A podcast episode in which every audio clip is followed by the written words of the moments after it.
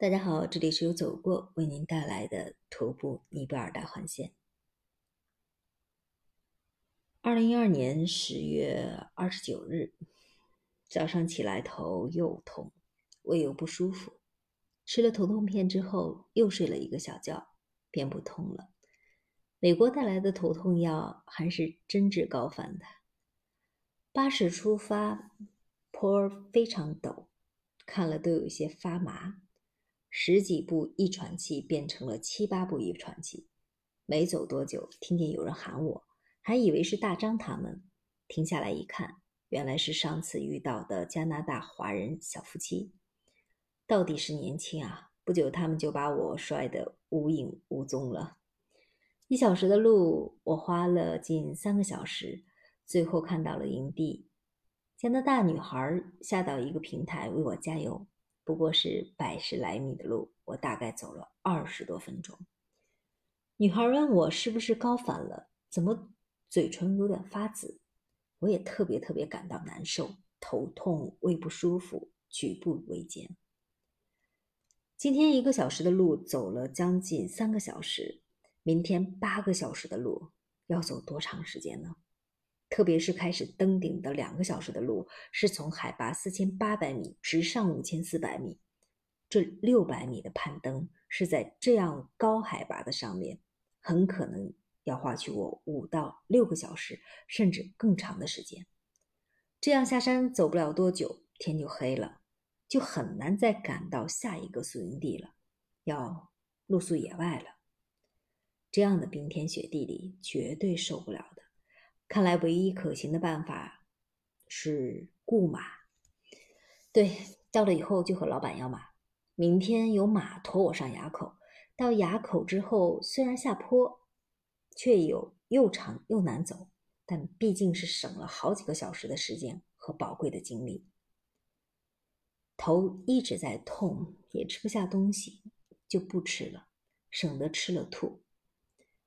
在小屋里歇了一会儿。不久就有人敲门，是加拿大小夫妻陪着小卢大张来了。好几天没见，一见面高兴的拥抱。我们五个中国人最终在高营地相聚了。大家在玻璃房子里欢声笑语，谈着一路上的趣事，只有我无力的搭着脑袋，吃了药，有些作用，头痛好一些了。有马奇的话。明天就不用怕了。二零一二年十月三十日，吃药后头痛好一些了。早上七时多，马队出发，就三个人，一个是丹麦的老头儿，一个小姑娘，不知是哪里来的。他们的骑术好像比我好一些。马沿着陡峭的山腰小道行走，还是挺担心的。一是怕马失蹄摔下去，二是怕自己摇摇晃晃的摔下来。走过一个小木桥，转弯上山的时候，马就真的把我摔了下来。幸亏马夫预先把我的大腿和马绑在了一起，所以就摔了一半儿。马见状也就停了下来。两个马夫前来把我扶上去。我看路很陡，就说：“哎，先不要了吧，先下来走一段再说吧。”到路好走一些的时候，就又上马了。马夫见我骑术不行，就把我背的包取去，自己背了。过了一个休息点，路变得比较好走了，骑在马上也不用担惊受怕了。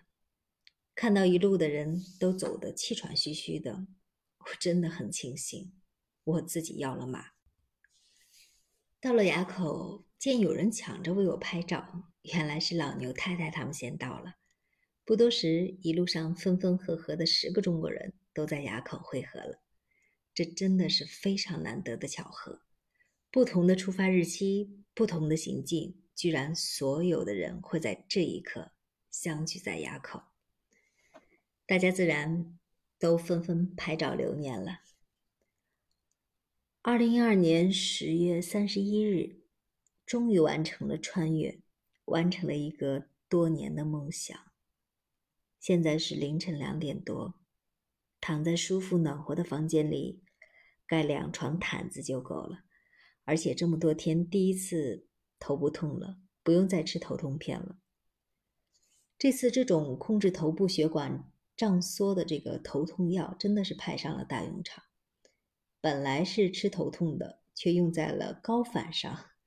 没有他们，前几天真的不知道是怎么度过。药吃的还剩下一片下来了，头不痛了，真的是很幸运。昨天崖口集合后，大家便分手了，先后开始走大下坡。这个大下坡一直是攻略上说的最为恐怖的一章。从五千四百多米，在几个小时内要一直下到三千九百米的 MU 镇，垂直的海拔就有一千五百多米。看着这些数字，都让人感觉到非常的恐怖。好在我这样一个大个子，就怕上坡，但是并不是很怕下坡。上坡要硬碰硬的把我这一百七十多斤的肉驮上去。下坡是不是由于惯性的关系，大个子反而更省力一些呢？这个我不懂。不过我就是怕上坡，下坡就好多了。加上我是骑马上的垭口，体力保存了不少，所以虽然走得很苦，却还是比较顺利的下来了。都说这样的大强度的下山很伤膝盖，这大概要过几天才知道。在整个下大坡的六七个小时里，小卢和大张两个人不离不弃，非常令人感动。走大环的中国人大多数是临时结伴的，很多艰苦的时候，大伙儿多是只求自保，自顾不暇，很少有能力帮到他人什么的。某人走不动了，你能干什么呢？所以小卢、大张他们这样伴我这个慢行者，已经是非常不容易了。